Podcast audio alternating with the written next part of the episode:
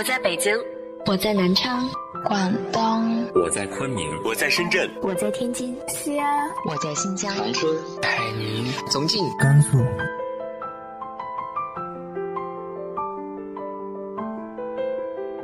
这里是 FM 幺八零八四，昨天的你的现在的未来，我是主播背着吉他的蝙蝠女侠。无论你在哪儿，这里都有我的温暖等你。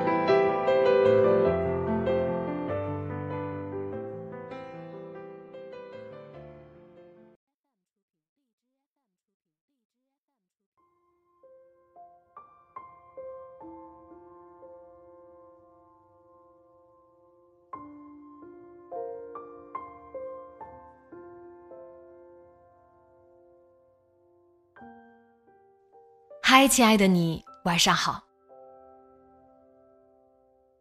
有一些回忆会渐渐模糊，可是也有一些过去的事情，就像深深刻在了心里，永远不会忘记。这些年，我搬过很多次家，辗转过很多城市，但往往午夜时分进入梦乡，梦里的那个家，永远是小时候我出生的那个地方。今天和大家分享的文章来自于东哲先生的《最后一座土坯房》。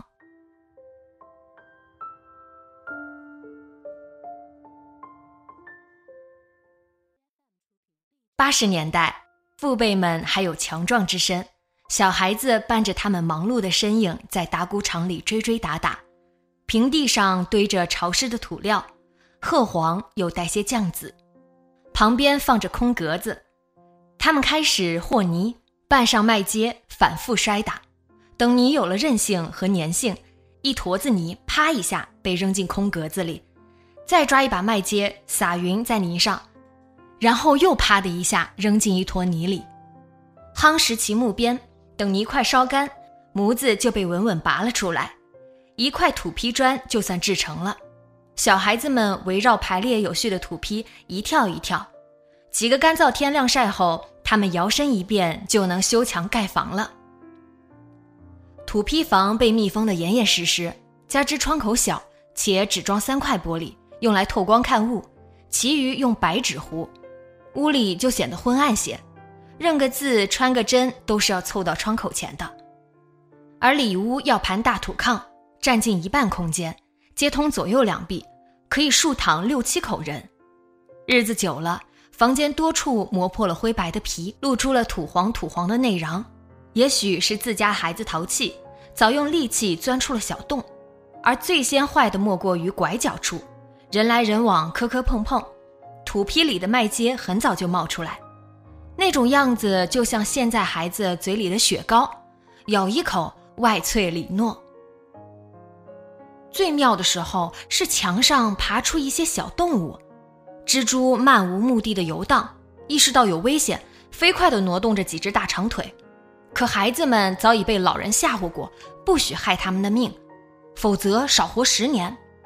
但是如果折磨死了用数不过来的腿飞奔的钱串子，多半也是要被家长修理的，把家里的财给破了，哪有不挨揍的道理？其实蝎虎更多见限，他们敢明目张胆地爬在窗格子上。发出细微的沙沙声，他们傍晚出来猎物，经过一宿忙活，天一亮便不知所踪了。而毒蝎是最吓人的，同样昼伏夜出，晚上打着光一照，悠悠的发着绿光。它们的捕食活动显得隐秘又张扬，所以夜间是不能往缝缝里乱摸的，否则白嫩的皮肤被注上毒液，小孩子会没了命似的哭闹。大人呻吟，那痛是钻心的。有时候他们也会不请自来。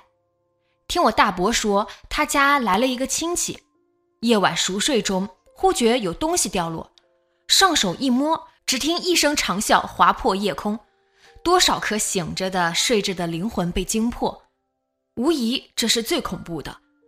我常常怀着这样的恐惧，尤其是听说有人被蛰后。便时时小心，处处多疑，简直惶惶不可终日，不敢伸手去触碰任何东西。小孩子又是健忘的，过了这个档口，蝎子的事就被甩至脑后了。我放学归来，铁将军把着门，战良和晶晶一伙要进我家玩我甩掉鞋子，挽上衣裤，踩着棱角，扒着沟沟缝缝，三五下便爬上了墙头，稳稳地走在上面，最后递出钥匙，把门打开。仍记得有一年雨水是极丰富的。瓢泼大雨连下三天，老天爷倒也有眼力见，喜欢在傍晚时分收回渔网，给人一个喘息的机会。那几天，孩子们不用去上学了，大人也无需出工，纷纷站在门口，盯着密密的水晶帘从瓦檐流下来。然而，孩子们喜欢的正是大人们叹息的。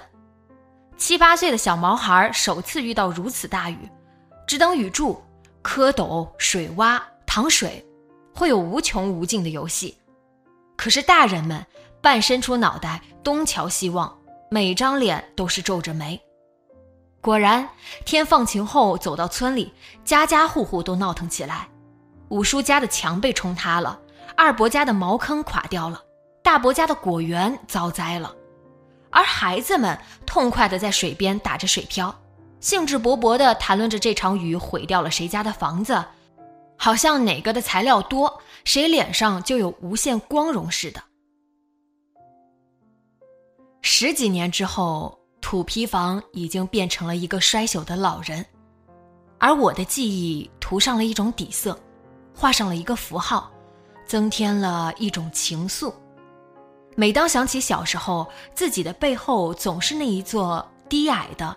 灰暗的土坯房，哪怕现在我的肩膀宽了，背厚实了，睡惯柔软而温暖的大床了，可做起梦来却多半是小时候的事。同样的地点，同样的环境，同样的颜色。青春的瓦片，鱼鳞状，人字形铺盖在屋顶，灰色的墙体，偶有几幅小孩子的涂鸦，仅有的石块砌做了墙基。自己曾总越不过他们的高度。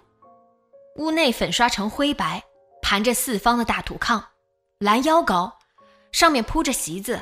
夏天躺在上面，沁凉至心底；冬天做饭时，烧热的火炕能让人睡个踏实觉。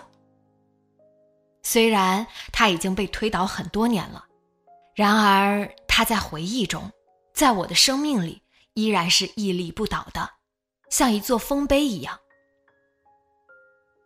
时间是在九十年代初，春天，家里聚满了人，都是村里的伯伯、叔叔、哥哥们。父亲和他们在一起，围绕着这座土坯房指指画画。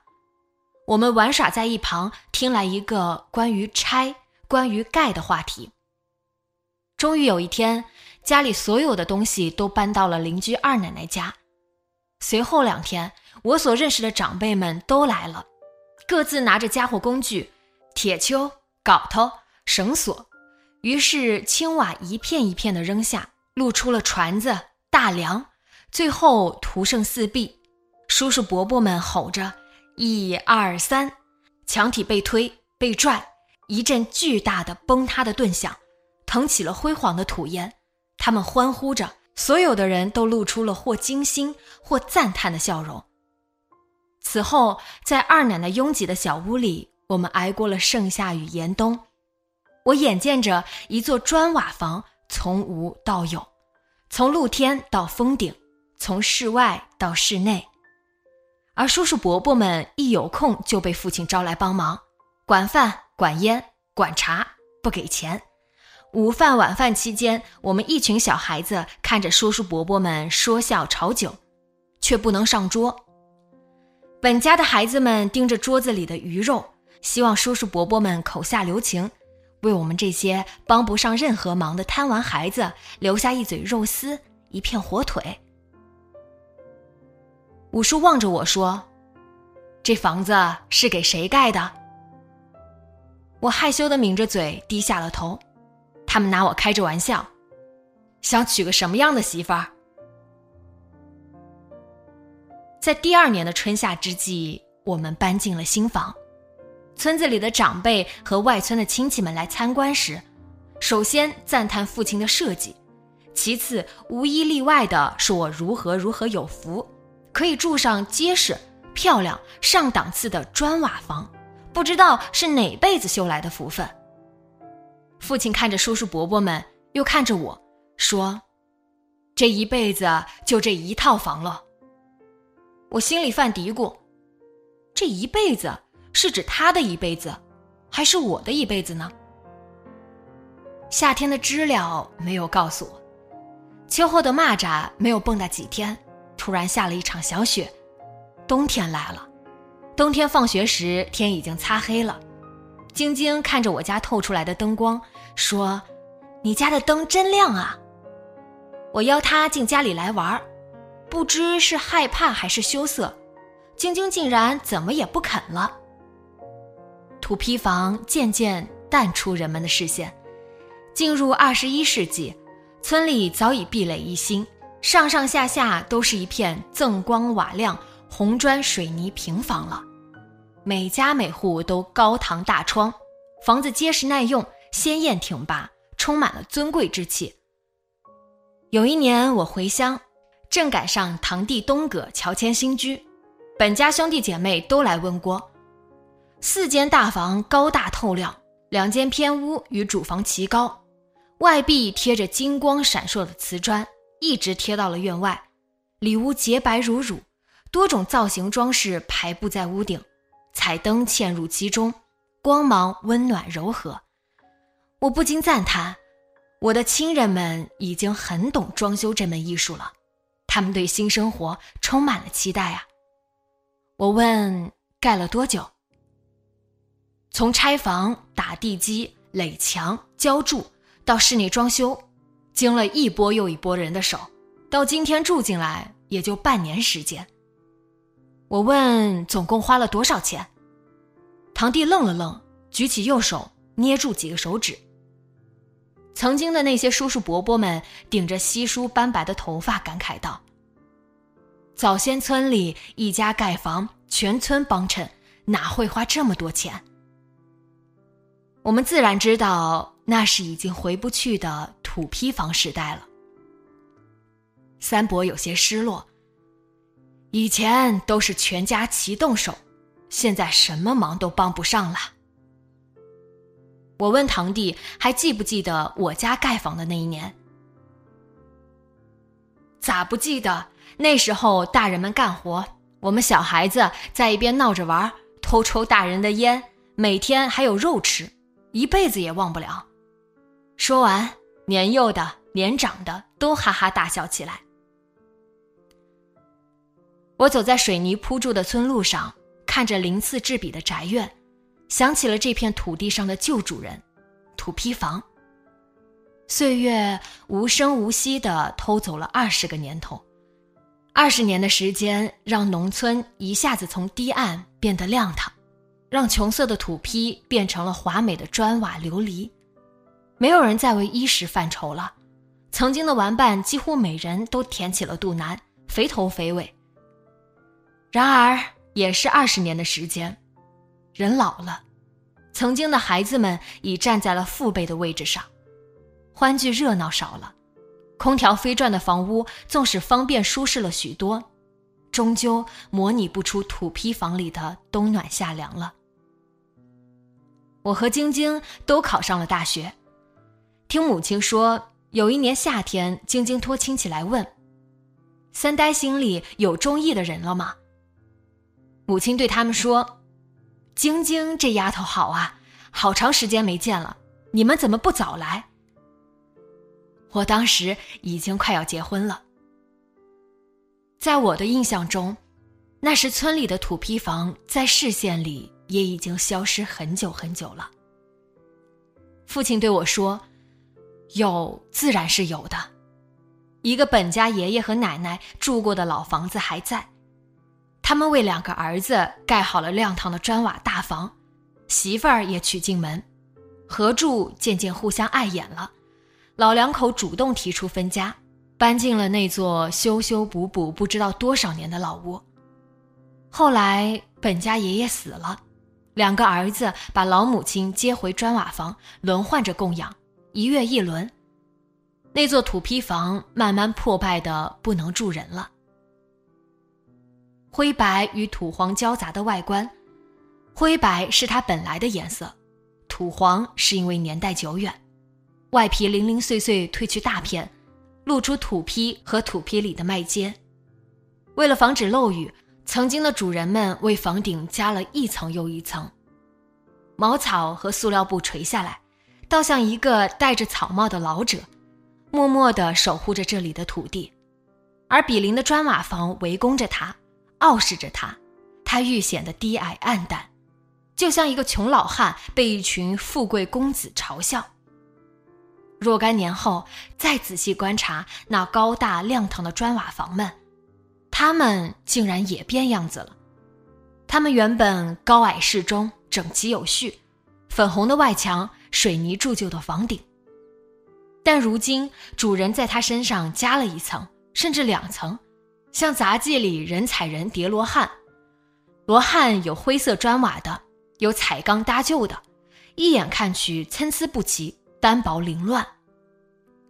我还听说，外村的阔绰户为了得到更多的赔款，已经有盖成五层高的楼房的了。在村子新建小区的旁边，继续深入村庄内里，大片的平地。几栋高层建筑正在日夜施工。每至夜间，等人困马乏之后，高层建筑的夜灯透过玻璃，乌隆隆的声音响彻整个夜晚。村庄被有形和无形的东西快速入侵，而已经被聚集到新建小区的父老乡亲们，为住在平房里的村民讲述了楼房、水电暖等多方面的方便舒适。讲述了他们刚刚学来的惬意和情趣，小区成了很多村民的向往之地。于是，即使暂时不用拆的砖瓦房，也因主家主动找上门来要求拆迁赔钱分居民楼而过早夭折。我不知道那最后一座土坯房还能坚持多久。我想，等这些日夜施工的高层建筑建成的那一天。我一定登上最高点，看一看我的村庄，看一看被村民们改造过的砖瓦房。如果那座土坯房还在的话，我也要看一看它处在砖瓦房中间，被现代化的小区俯视，是一种怎样的凄凉和衰败。二十年前，父亲说，这一辈子就这一套房子了。当时的人们都说：“是啊，是啊。”可后来的经历告诉我们，年至六旬的父亲，他的人生还会有很多令人惊叹的事情发生的。